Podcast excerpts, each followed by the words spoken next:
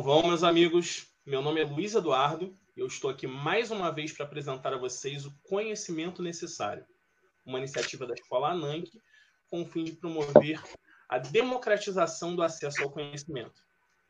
Desde já eu peço a vocês que se inscrevam no nosso canal e ativem o sininho das notificações para ficarem a par de tudo que a gente tem produzido aqui. Para apresentar essa entrevista, eu tenho comigo meu amigo Roger Ribeiro. Salve, Luiz Eduardo. Olá a todos vocês. É ótimo estar com vocês aqui mais uma vez.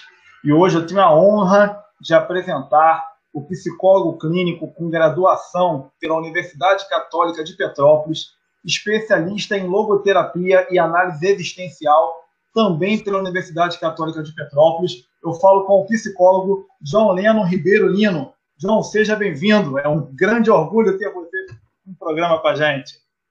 Agradeço o convite, agradeço a sua oportunidade de estar com vocês, dois velhos amigos, colegas de profissão.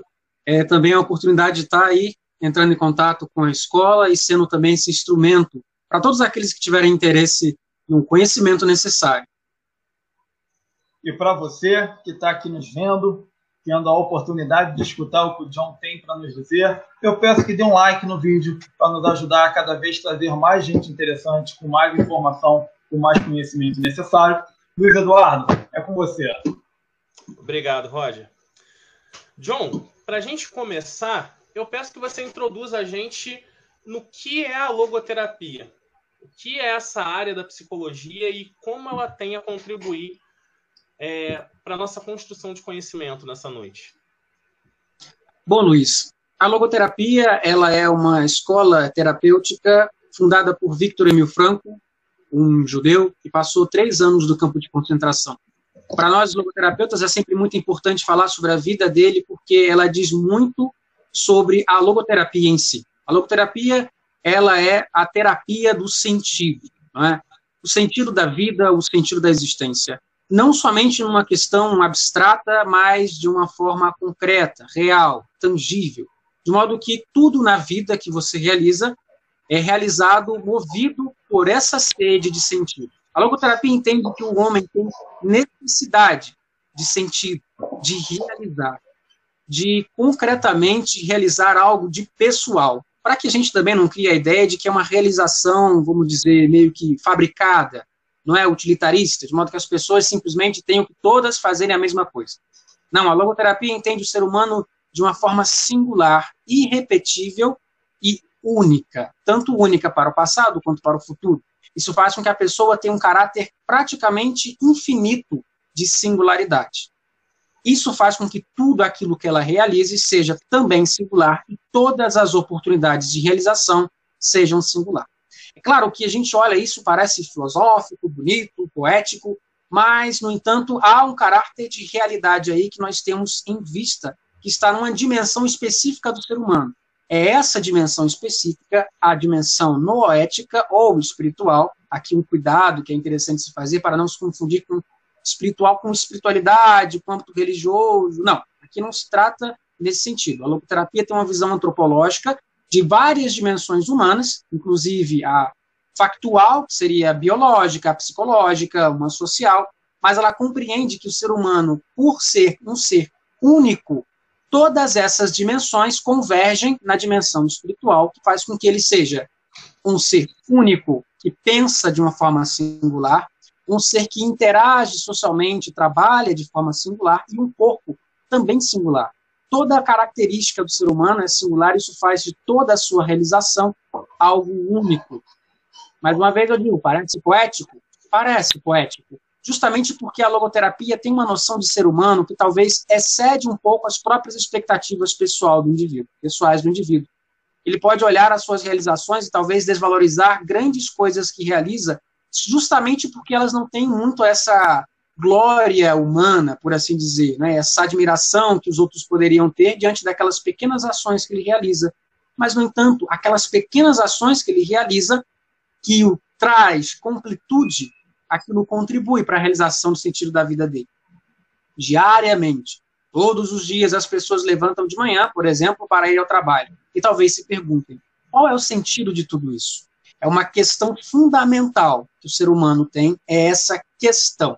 Eu costumo dar um exemplo, né, que ajuda bastante nesse sentido. É uma mulher que perde o seu esposo na cama de uh, cirurgia e ela pergunta ao médico: Mas doutor, por que isso? E o médico, obviamente, pergunta, responde, não é? Bom, nós tivemos uma dificuldade durante a cirurgia, ela não ocorreu como planejado, e infelizmente nós não tivemos tempo para reanimá-lo, enfim, ele veio a óbito. Só que note, a pergunta que ela faz não é uma pergunta de caráter científico. Ela não quer saber o que, que aconteceu com o corpo de, do seu esposo. Ela quer saber por quê. Qual é o sentido daquilo que está acontecendo com ela, em virtude do que aconteceu com ele. O que ela vai fazer agora? O que ela vai fazer diante de uma situação como essa?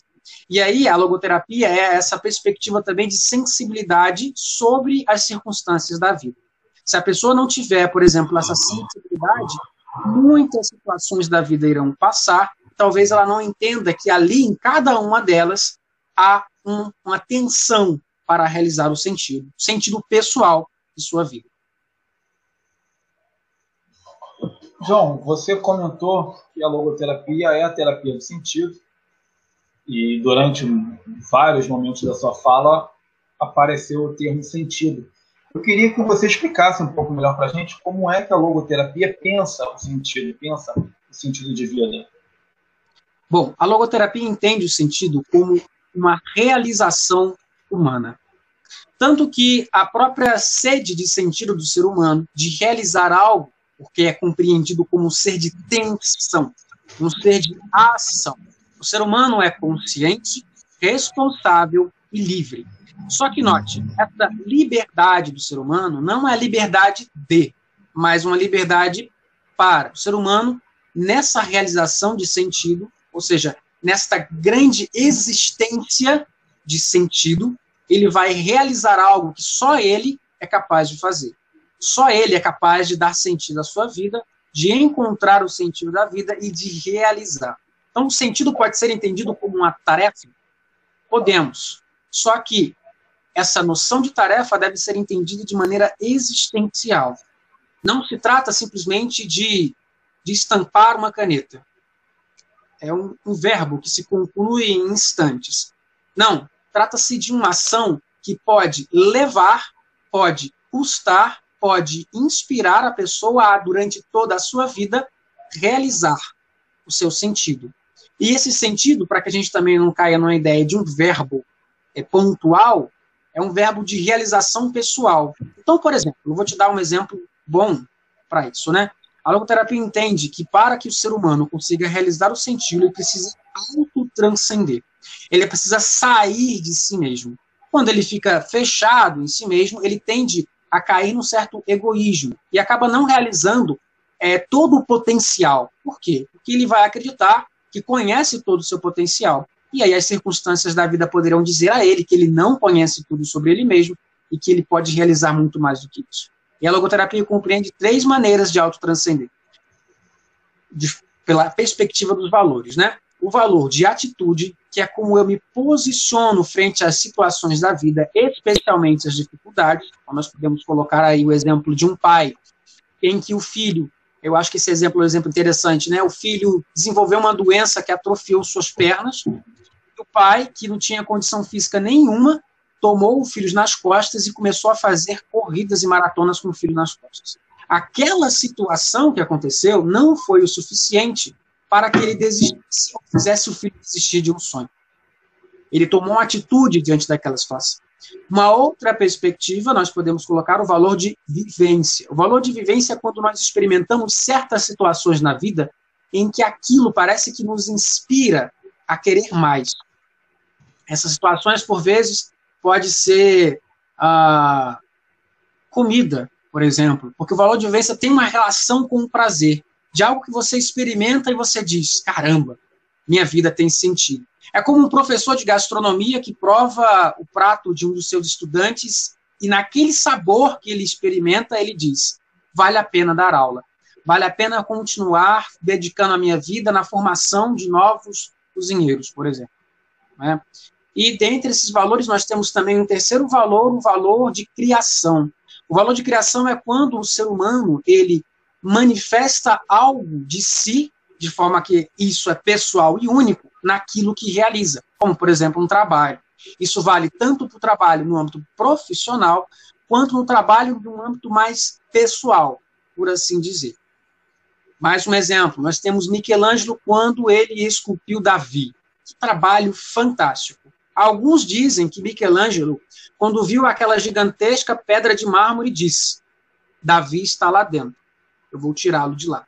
E então começou a esculpir o mármore e fez aquela construção fantástica que nós bem conhecemos. Que, como dizem alguns, só falta falar. Essas são as formas que a logoterapia entende que o homem tem como maneira de alcançar, de realizar o sentido da vida. Por consequência da autotranscendência, ele tem a realização pessoal. Ele se sente realizado, completo, e não somente numa sensação de homeostase, mas ele se sente mais tensionado a realizar o sentido, como se ele tivesse uma sede infinita de realização que durasse por toda a vida. John, mais cedo a gente falava sobre um conceito surgido no pós-Guerra Fria para exemplificar como o mundo da época se comportava e se desenvolvia, que é o VUCA, que é o conceito de volatilidade, incerteza, complexidade e ambiguidade, tudo dentro desse acrônimo. Pensando esse cenário que a gente tem agora de Covid e pós-Covid, como a gente conseguiria relacionar esse conceito de VUCA com esse cenário atual. E, consequentemente, com o pensamento da logoterapia, como ele traz contribuições para a gente atravessar esse momento pensando esse conceito. Bom, o que eu acho muito interessante nesse conceito de VUCA é que ele atualiza no ser humano a sua tensão e renovação das suas ações. De que maneira? Quando a gente pensa no VUCA, na própria questão da incerteza, nós vemos que o homem ele vai ter que evitar uma situação de conforto. Então, ele não vai poder ficar confortável durante muito tempo. E é muito importante a gente também ter esse cuidado com relação a essa situação confortável a longo prazo, porque ela também pode nos tornar insensíveis. Né? É o próprio exemplo de um sapo dentro de uma panela. Um anfíbio, por sua vez, ele vai é, se adaptando dentro de uma panela. À medida que a panela for se aquecendo, ele vai se aquecendo junto. Até que chega um determinado momento em que a água fica tão quente que ele precisa sair. Mas ele se adaptou tanto àquela situação toda que o seu corpo já não responde. E aí ele morre. Morre como? Morre por comodismo. Então, nesse primeiro aspecto, né, pela questão da incerteza e volatilidade, o primeiro aspecto da volatilidade é que o ser humano não vai como dizer, ter tantas condições para ter uma situação de conforto. John, mas isso não é bom. Na verdade, tem o seu ponto positivo, sim, porque ele vai perceber que o mundo não vai se tornar sem graça. Essas constantes mudanças que ele apresentam faz com que sejam sempre também novas oportunidades, sempre realizar algo novo. O meu teórico dizia, e ele diz isso numa, no próprio livro em que ele narra sua experiência no campo de concentração, uma frase que eu acho fantástica. Situações estranhas pede medidas estranhas. Nisso, a gente percebe exatamente esse ponto, né? A situação é estranha, então estranha deverão ser as nossas condutas, ou seja, não avessas, mas novas, fora, talvez, um comportamento já padronizado, por assim dizer. Quando a gente olha a questão da incerteza também é muito bom. Se nós colocarmos, veja, tudo isso é importante de ser colocado na medida certa. Para a gente pensar a questão da incerteza, há um ponto positivo nisso porque a própria questão da incerteza faz a pessoa perceber que ela não é detentora de todo o conhecimento. Quando ela acredita nisso, ela se infla de tal maneira que ela pode se fechar, se fechar às novas tecnologias, às novas ferramentas de trabalho, fazendo com que a sua forma de conhecimento obsoleta se torne uma dificuldade e não um facilitador. Percebe que quando a pessoa ela se acostuma com determinadas situações da vida, ela passa a sempre resolver da mesma forma, e essa forma de resolver pode se tornar insuficiente ou obsoleta, no sentido de que algo que ele levava, na nossa época, né, a época do celular, uma coisa que a pessoa levava, vamos dizer, algumas horas fazendo, tinha que ir lan house para escrever um e-mail, hoje ela resolve em segundos. Ela faz transferências bancárias hoje em questão de minutos. Tudo muito rápido. Isso por quê? Porque que ela não está atrelada à sua antiga forma de realização de ações, mais uma nova.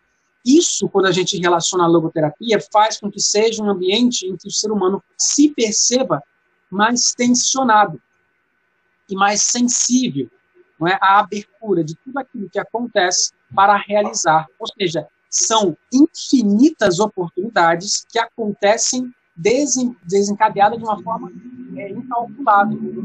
Constante mudança faz com que nós é, nos sintamos exigidos, de alguma forma, a estarmos sempre atualizados. Mas não uma atualização no sentido de que eu deva absorver tudo, mas no sentido de entender o mundo muda e eu preciso aprender com essa mudança. João, muito bom é, essa reflexão sua e me trouxe ainda mais curiosidade. Eu queria te perguntar como a logoterapia pode ser aplicada, como o pensamento da logoterapia pode ser aplicado na vida pessoal, principalmente na, no mundo do trabalho, dentro dessa estrutura tão volátil, tão controversa. Fala um pouco mais para a gente sobre como o pensamento da logoterapia se aplica à vida pessoal e ao mundo do trabalho. Bom, a logoterapia entende o trabalho como algo também do valor de criação, onde a pessoa ela manifesta algo de si. É evidente que no mundo do trabalho há uma exigência de qualidade e forma. Mas, no entanto, a gente sabe que criatividade é aquilo que mais vende do que formalidade. Claro, nós queremos pessoas eficientes, nós queremos, mas o grau de excelência elevado está em algo mais íntimo e pessoal. Então, quando uma pessoa tem naquela, naquilo que realiza, não é? uh, um, uma manifestação de seu eu pessoal. E aí, claro, nós teremos é, trabalhos muito mais valorados, sim, teremos. Mas lembre-se, eu estou trazendo aqui a perspectiva não do que fazemos, mas de como fazemos. Na verdade, o como fazemos é que faz com que o trabalho, por exemplo, deixe de ser uma pena em que eu tenho que cumprir e passe a ser aquilo que de fato é trabalho, tensão orientada, tensão para a realização pessoal.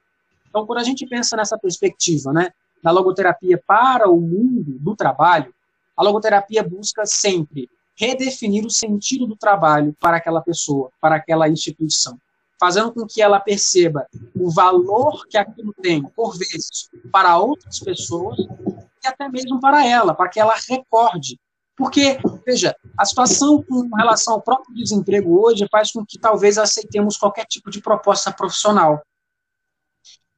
E aí o trabalho torna-se justamente uma pena, torna-se é, mais penoso do que deveria ser. Ao invés de ser uma oportunidade criadora, de tensão, de criatividade, ela torna-se um fardo, um peso.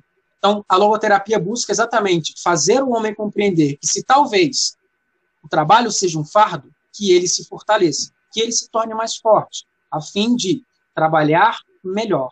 Pois, se também a pessoa sente que o trabalho é algo penoso, também há que se entender que há ali situações em que talvez não pertença ao trabalho.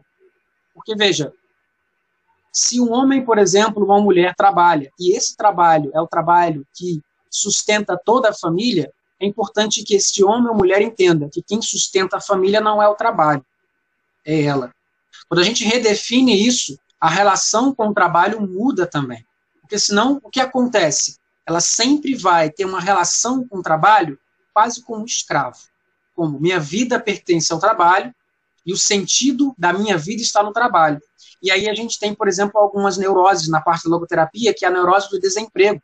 Quando a pessoa perde o emprego, pronto, parece que a, o sentido da vida dela termina e nada mais do que ela faz vai ser capaz de satisfazê-la.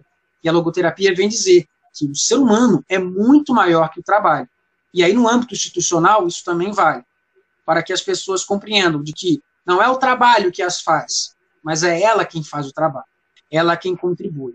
Quanto melhor ela tiver relação consigo mesmo em relação ao trabalho, tanto melhor será a qualidade do trabalho realizado. É uma história simples até para ajudar nesse sentido, né? Um homem trabalhava numa empresa há muito tempo de repente entrou um funcionário novo. E, e com um mês de trabalho, aquele funcionário novo novo, tanto no tempo da instituição quanto de idade, recebeu um aumento e foi promovido. Então, esse empregado, que já há muito tempo estava lá e tinha uma grande fidelidade, chegou para o seu, pro seu patrão e disse: Poxa, eu trabalho aqui há tanto tempo e nunca tinha recebido um aumento, e esse jovem chegou a tão pouco e já foi promovido e recebeu um aumento. Então o chefe olhou para ele e disse: Eu preciso que você me faça um favor. Eu preciso que você vá no mercado e pergunte quanto que está o preço da laranja. Que eu vou ter uma reunião hoje e queria fazer um suco, bolos, entre outras coisas, para a reunião com os meus sócios hoje. Você pode fazer isso para mim? Posso. Ele foi e voltou. Quando ele retornou, o chefe perguntou: E aí? Ele disse: Ah, o quilo da laranja está 4,50. Ótimo. Seguida essa situação, chega o jovem empregado. Ele pergunta para esse jovem empregado: E aí? Bom, senhor, as laranjas elas estão com uma cara ótima. Vai servir para o suco que você quer fazer. O valor está 4,50 numa, mas eu pesquisei uma outra e encontrei um valor mais barato, caso lhe interesse. O senhor falou que queria a questão do bolo. Bom, bolo eu passei por duas confeitarias. Acredito que uma o senhor já esteve lá algumas vezes, talvez o senhor goste dela. E aí o patrão olhou para o empregado mais antigo e disse: E aí? Você tem mais alguma colocação a fazer? Bom, o empregado compreendeu que, na verdade, a diferença estava na relação que cada um tinha com o trabalho. O primeiro devia ter uma relação com o trabalho já há muito tempo, não é? Uma relação cada vez mais entrelaçada entre ele e o trabalho e ele não se enxergava mais. O segundo não. O segundo tinha a sensibilidade, a escuta, a atenção para poder realizar essas atividades. Por vezes, a mesma pessoa pode ser os dois personagens. John, muito se tem falado acerca de como esse momento vai influenciar a condução de uma nova normalidade. Né? Isso tem tomado debates em várias áreas de conhecimento. A gente tem trazido isso aqui nos nossos vídeos do canal. E eu gostaria que você falasse como a logoterapia e o pensamento da logoterapia podem contribuir para a gente se adaptar na construção dessa nova normalidade que é esperada, que é tão iminente no nosso discurso. Bom, sobre essa questão da, da nova normalidade, não é? acho que talvez as pessoas sintam uma dificuldade a princípio em absorver alguns tipos de comportamento. O novo sempre assusta as pessoas, especialmente quando elas estão com medo dobrado antes que as coisas aconteçam. Né? A propensão de nós termos novas ações de cuidado ou possivelmente novos temores, por assim dizer. A logoterapia, nesse sentido, de que forma pode contribuir, ela vai sempre lembrar ao homem que ele é sempre o agente principal de suas ações. Então, cabe muito mais ao ser humano como será a nova normalidade do que simplesmente a própria situação. Por isso que é muito interessante que a gente não acabe pensando nessa normalidade como uma atividade massificada. A gente, às vezes, quando fala dessa nova normalidade, ela parece um objeto. Parece um objeto que está diante de nós e que caminha na nossa direção como se nós não tivéssemos, vamos dizer, uh, uh, ações para fazer, liberdade para realizar, como se fosse algo inevitável. Mas nós podemos não somente permitir que ela venha até nós, como um evento que nós compreendemos que ao longo do tempo vai se estruturando, mas ao mesmo tempo de dar a nossa cara, dar a nossa pessoalidade em cada uma dessas situações, para que também tenhamos essa sensibilidade de entendermos, não é, o quanto que isso também é uma nova oportunidade para que se possa tanto ser transformado por essa situação, transformado num crescimento pessoal, quanto contribuir para essa nova normalidade. Porque quando a gente pensa nessa situação, e isso na clínica é muito interessante, é, eu encontro com muitos pacientes que falam muito nessa preocupação e dizem: não, porque agora eu tenho que chegar com as compras em casa e eu não posso esquecer que eu tenho que higienizar tudo e eu tenho que sair de máscara, então toda vez que tem que sair tem que colocar máscara e tudo mais. Então, o que, que o ser humano vai fazendo? Ele vai criando uma relação diferenciada com cada um desses eventos para que ele possa tornar aquilo cada vez mais natural. cada vez mais não pensado. Né? A propensão de, por exemplo, nós tivemos um, uma situação, é, claro, né, estimando, enquanto essa situação se mantiver, a gente terá que se adaptar a ela e ela passará a ser normal. Mas, por exemplo, quando encontrarmos a vacina para o coronavírus, nós teremos todo, talvez, um processo de voltar ou caminhar para uma pós-nova normalidade. Se pensarmos assim. Isso é muito interessante, isso vai de encontro ao VUCA. Porque esse inesperado, essa nova situação que se apresenta constantemente e que exige de nós, principalmente, não adaptação, mas tensão. Então, a própria nova normalidade deve gerar em nós uma tensão e não necessariamente um acomodamento, porque é justamente isso que pode acontecer, né? Ah, por exemplo, médicos estão extremamente acostumados a andarem de máscara. Às vezes até esquecem que estão de jaleco e saem dos hospitais com um jaleco. Quando lembram, evidentemente tiram, mas para nós, máscaras é algo ainda talvez novo, que a gente tenta estabelecer, inclusive, uma relação lúdica, né? Isso é um fenômeno fantástico. É máscara de, de Homem-Aranha, é máscara preta, branca, é várias cores. Isso é uma forma de relação.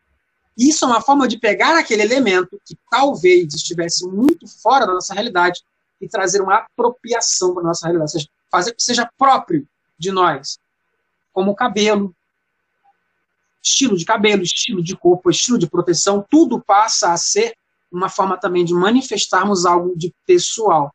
E aí por isso que eu falava, por que não é bom a nossa, o nosso acomodamento? Por quê? Por exemplo, nós podemos ter um problema no futuro sobre a questão afetiva. As pessoas passaram tanto tempo sem se abraçarem que pode chegar um dado momento em que o abraço já não faz falta. O que é um ponto negativo. Mas, no entanto, um ponto positivo é que a escrita tem sido, para algumas pessoas, uma forma de aumentar a sensibilidade daquilo que recebe. Então, às vezes, um texto bem escrito de alguém especial vale um abraço. Então, a gente tem esses dois pontos: o ponto positivo e o ponto negativo o ponto positivo. Se a gente ficar sempre olhando eles não é, como dois extremos, nós podemos cair nesse comodismo e achar, bom, ninguém mais precisa de abraço, ninguém mais ama ninguém, e qualquer tipo de expressão de carinho pode causar uma certa preocupação nas pessoas, como ainda hoje causa. As pessoas veem uma, umas as outras se abraçando, elas já ficam um pouco assim, gente, e é uma coisa, o fenômeno é interessante, porque é uma coisa normal. O brasileiro é é o povo do abraço, vamos combinar. E diante dessa situação, o que, que ele tem? Não pode abraçar, não pode cumprimentar, não é? A, pessoas de comunidades mais coesas, nossa, como cristãos, é, matriz africana, uh, e comunidades mesmo, né, é, escola de samba, por exemplo, aquilo ali era aperto de mão especial, era um abraço, tinha uma relação marcada pelo cumprimento. E aí a gente vê que essa mudança faz com que isso, de alguma forma, se perca. E é preciso que, em um dado momento, alguém nos lembre. Para que justamente estejamos sempre tensionados, não a normalidade, mas a nossa capacidade humana e pessoal de amar e ser amado. Claro que eu estou trazendo isso sobre a questão afetiva, mas a gente pode olhar essa questão de uma forma mais ampla, é? olhando sempre. Nunca cairmos nesse conforto, mas estarmos sempre tensionados a atualizar o que há de melhor em nós. John, tá ótima essa conversa. Eu queria muito poder te escutar mais, mas infelizmente o programa está chegando ao final. Eu gostaria que você deixasse para gente as suas considerações finais e também falasse para o nosso querido amigo aqui que nos assiste como é que ele pode fazer para entrar em contato contigo, para poder conhecer mais sobre o seu trabalho, conhecer mais sobre a logoterapia.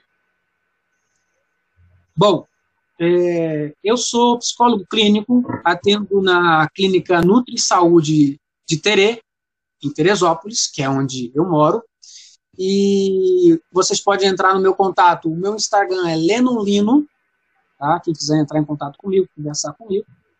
Facebook, John Lennon, mas também vocês podem encontrar nas redes sociais do Luiz Eduardo ou do Roger. Isso não tem problema. Só mandar um para ele lá e ele pode mandar o meu contato assim que for necessário. E eu queria agradecer pelo convite que vocês fizeram e agradecer por você que nos escuta e nos assiste agora. Né? Eu realmente espero que essa reflexão tenha sido boa, né? não para simples conclusões, mas para uma atualização das suas tensões, dos seus projetos, para que você repense não é todas, todos esses medos e incertezas que hoje talvez você sinta pela essa realidade que nós vivemos, por você e pelos que ama, e perceba que eles também são razão para você se encorajar, que você também os encoraje, tendo sempre essa certeza que você sempre é capaz de realizar o sentido. E o sentido há, não importa o que aconteça. Ele está lá fora e precisa ser encontrado. Muito obrigado a todos pelo, pela atenção. Luiz, é sempre uma alegria estar contigo, sempre é muito bom conversar contigo. Roger, fantástico, entendeu? Conte comigo sempre, é sempre bom também. Estamos aí devendo nossas conversas que duram horas e horas, mas a gente dá um jeito ainda nessa pandemia. Daremos um jeito. John, a gente só tem a agradecer a sua participação para a construção desse momento. Nós agradecemos a você que também nos assiste, que prestigia esse canal. E eu quero te lembrar, como sempre, para você curtir a nossa página, ativar o sininho das notificações para saber o que, que a gente tem produzido aqui. E também que as redes sociais do John Lennon estarão à disposição no link aqui embaixo. Muito obrigado por participar com a gente e boa noite. Uma boa noite a todos. Obrigado, John. Obrigado, obrigado a todos. Boa noite a todos.